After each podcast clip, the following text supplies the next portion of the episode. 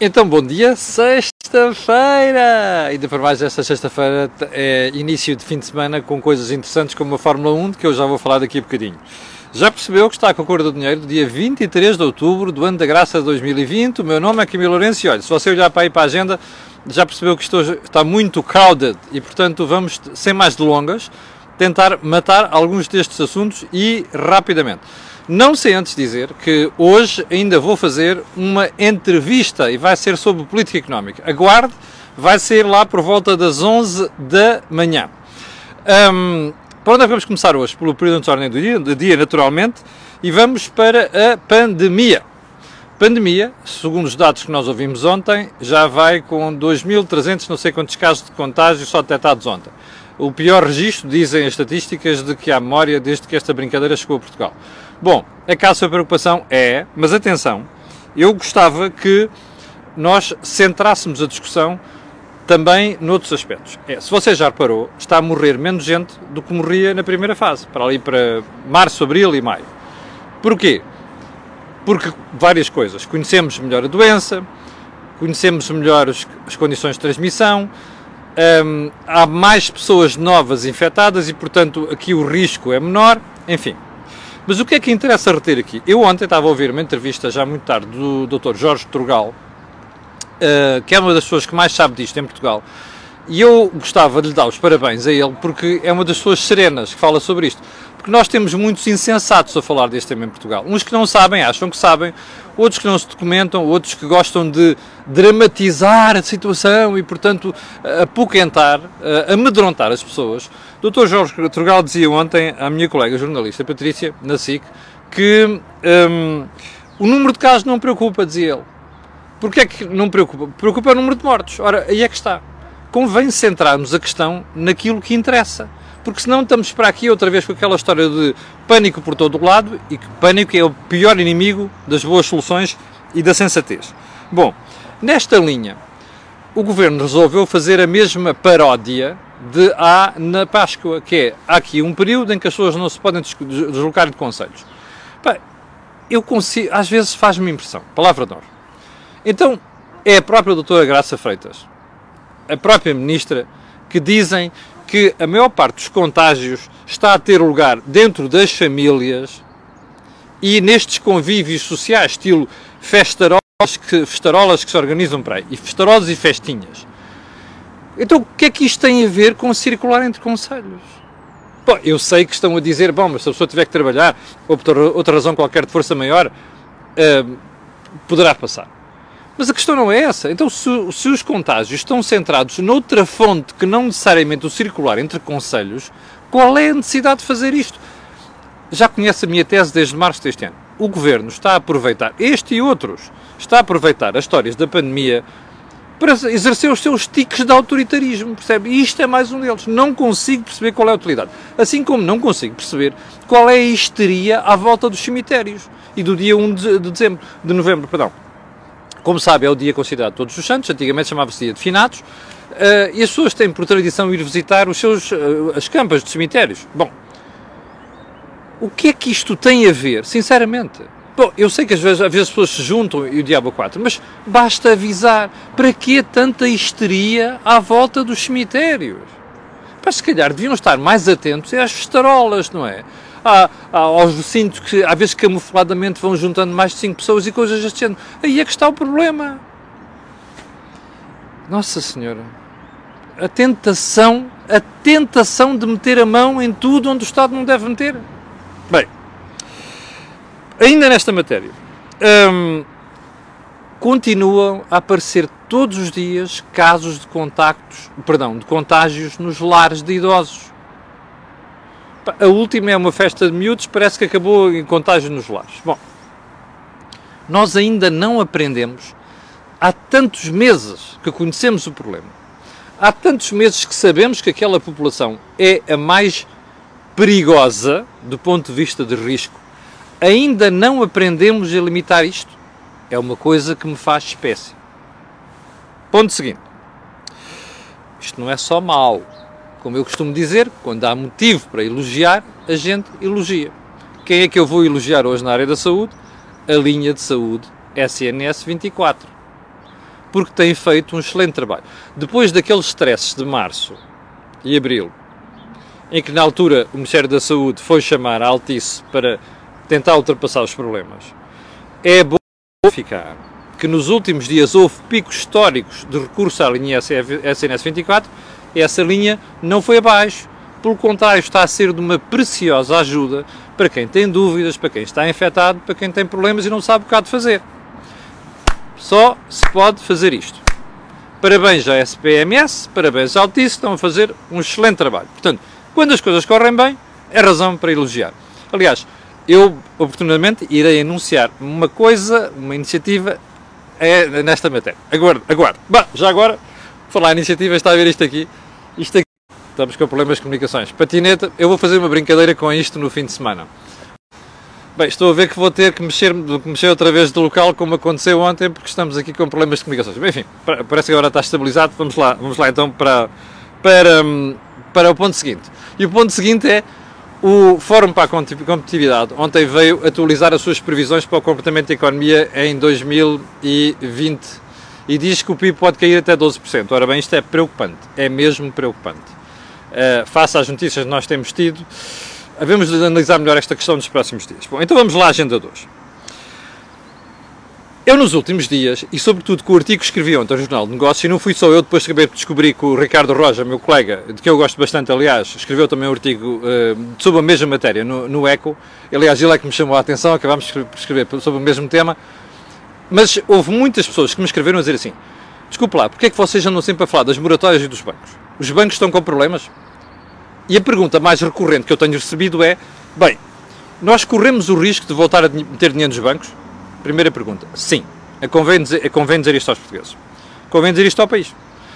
O assunto não está a ser debatido. Os banqueiros estão a tentar fugir a, a, a, ao problema. Alguns corajosamente alertados para o assunto, como o Dr. Pedro Castro Almeida, CEO do Santander, que é o problema das moratórias. Bom, mas antes de irmos às moratórias, vamos fazer esta pergunta. Os bancos estão com falta de capital? Bom, há uma coisa que é certa. Eles não conseguiram ainda tirar do seu lastro toda a porcaria, desculpem-me a expressão, que vinha dos, dos tempos malucos, não é? E, portanto, aquilo ainda tem que ser absorvido. Portanto, é óbvio que estão com problemas. Nem todos os bancos resolveram isto. Pergunta seguinte: quanto é que isto implica de falta de capital dos bancos? Eu não sei dizer, confesso. O que vou ouvindo na praça aponta para valores entre 4 a 6 mil milhões de euros. Neste momento, antes da pandemia. O que é que isto quer dizer? Com a pandemia a coisa pode piorar. E daí a história das moratórias. Quanto é que está neste momento em moratórias? Mais ou menos 35 mil milhões de euros. Vamos fazer conta. Imaginem que uma parte disto acaba mal. Ou seja, não vai haver pagamentos, as pessoas entram em ruptura e por aí adiante. O que é que vai acontecer? Pelo menos uma parte. Os bancos têm provisões. Obviamente, como qualquer empresa tem, os bancos fizeram um bom trabalho nesse aspecto nos últimos anos. Bem, isto, os bancos têm provisões para cobrir isto. A questão é, e se as provisões não chegarem? O que é que acontece? Oh, vou lá. Vai ser preciso aumentar o capital dos bancos.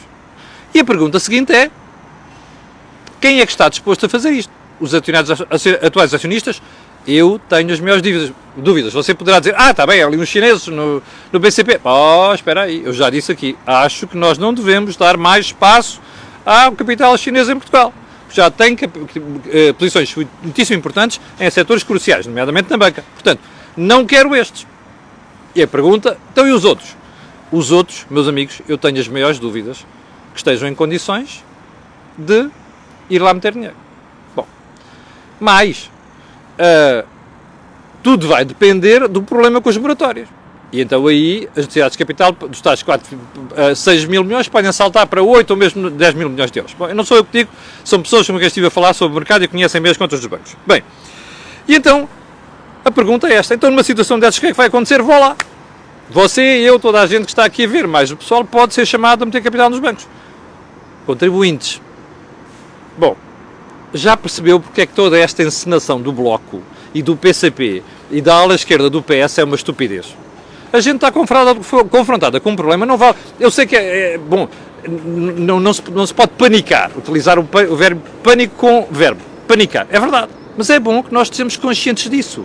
E era bom que alguém estivesse já a falar disto abertamente no mercado e, sobretudo, que não surgisse aos problemas, tanto a banca como os políticos, percebe? Porque isto é matéria do pior populismo que há. E isto é matéria onde ninguém ganha, ninguém sai a ganhar com isto, porque um país, uma economia não vive sem um sistema financeiro sólido, nomeadamente o sistema bancário. Portanto, é bom que a gente ponha este problema na nossa agenda. Está ali, vamos ter que o discutir, vamos ter que o analisar e vamos ter que pensar nas soluções. É assim que fazem os países sensatos. Mas isto não é um país sensato. E você vai ver a seguir, porque vamos transitar dos bancos para, para o orçamento. Bem, então, a UTAU, Unidade Técnica de Apoio Orçamental, aquelas coisas que de vez em quando pregam assim uns, umas coceguinhas nos pés dos governantes, nomeadamente do Ministro das Finanças e do Primeiro-Ministro, ontem vem dizer uma coisa muito interessante, foi, foi refazer as contas sobre os apoios e as medidas que o Governo já tomou para fazer face à pandemia em 2020 e chegou a uma conclusão. Elas custam apenas 1,4, perdão, um quarto do que estava inscrito no orçamento. E isto vale para 2020 e vai valer para 2021. Moral da história.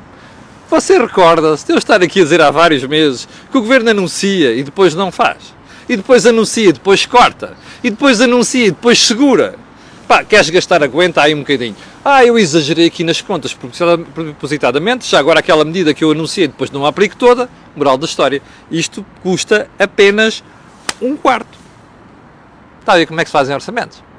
Está a ver como é que se faz política financeira à lá socialista? Hum? Que diz que faz e que gasta e depois não acontece. Lembra-se do investimento, é a mesma história. Lembra-se desta este discurso verdadeiramente vergonhoso sobre o SNS? Está aqui. Percebe? É assim que as coisas fazem. Você vai. Sabe quem é o artífice disto? João Leão.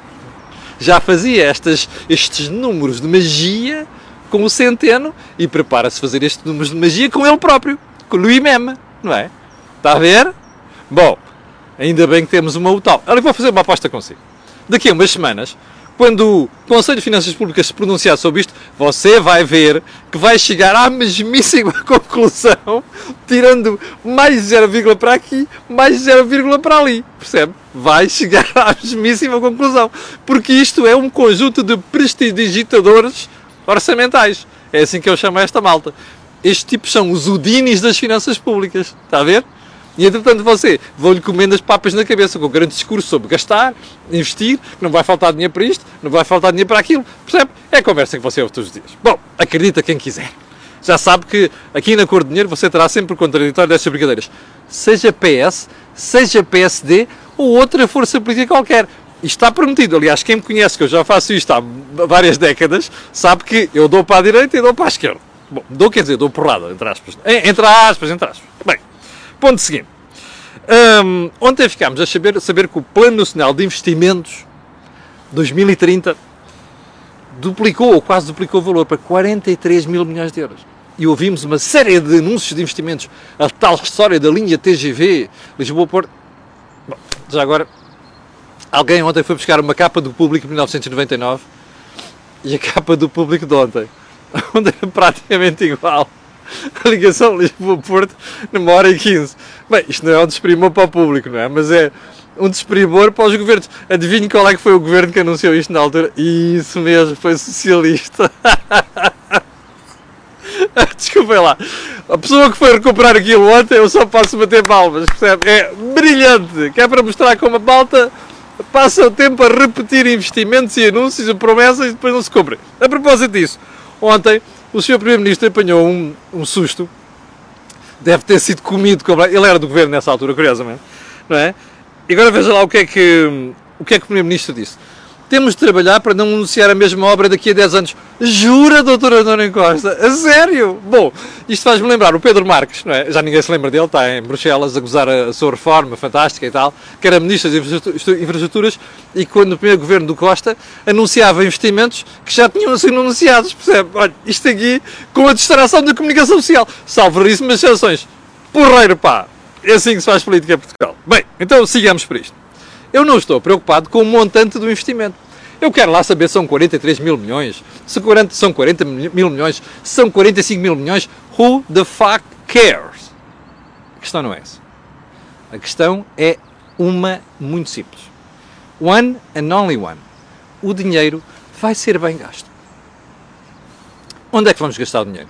Eu hoje fiquei a saber que afinal não é só Lisboa-Porto. Há um TGV Porto-Vigo. Porto-Vigo? TGV?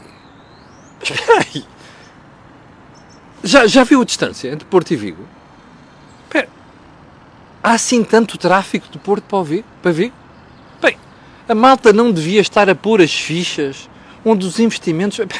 Dá a sensação que o capital para o governo é uma coisa inexistente. Ora, nós aprendemos na economia, e aliás, fora da economia, na nossa vida diária desde crianças, o dinheiro é um recurso escasso. Porque se não fosse escasso, pronto, não havia economia, não é?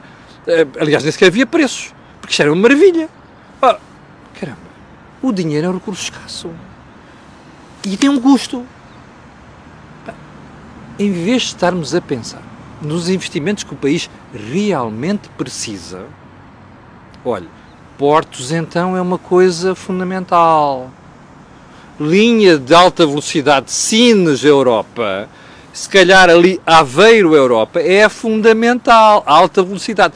Agora, TGV, para reduzir o transporte Lisboa-Porto uma hora e 15, e para Porto Vigo, epá, isto é festa socialista. Lembra-se daquela ministra da, da, da, da, Educação?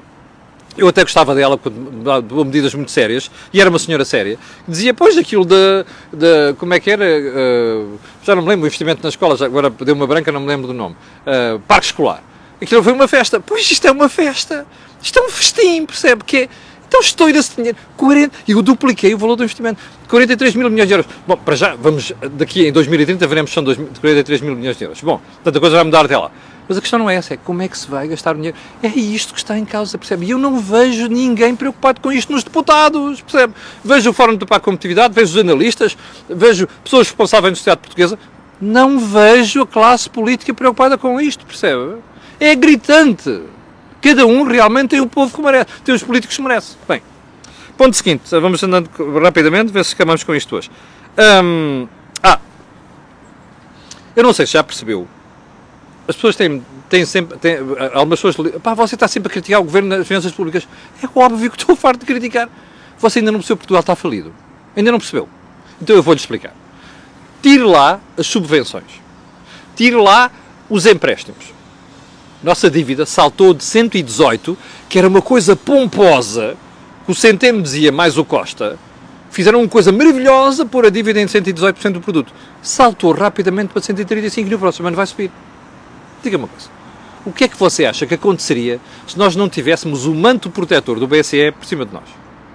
O que é que você acha que acontecia se não nos tivessem emprestado, emprestado não, entregado, ainda não entregaram, vão entregar 13,5 mil milhões de euros a fundo perdido o que é que você acha que aconteceria neste momento se nós não tivéssemos a solução de tem aqui uns empréstimos que se quiserem mais 10 mil milhões que são baratinhos? Estávamos falidos, percebe? Já não tínhamos financiamento externo, já estavam outra vez as pensões ameaçadas e os salários do Estado ameaçados, e nesta altura estavam já com uma troika aqui aterrada em Lisboa. Diga uma coisa, o que é que isto quer dizer? Falidos, percebe? Andam a contar histórias. E em vez do Sr. Primeiro-Ministro explicar isto ao país, mais o resto da classe política, andam com a história de não há austeridade, vamos manter o rendimento das famílias. É mentira. A prova mais evidente que você vê que é mentira é esta história de prometeram gastar isto, vão gastar um quarto. Percebe? Mais.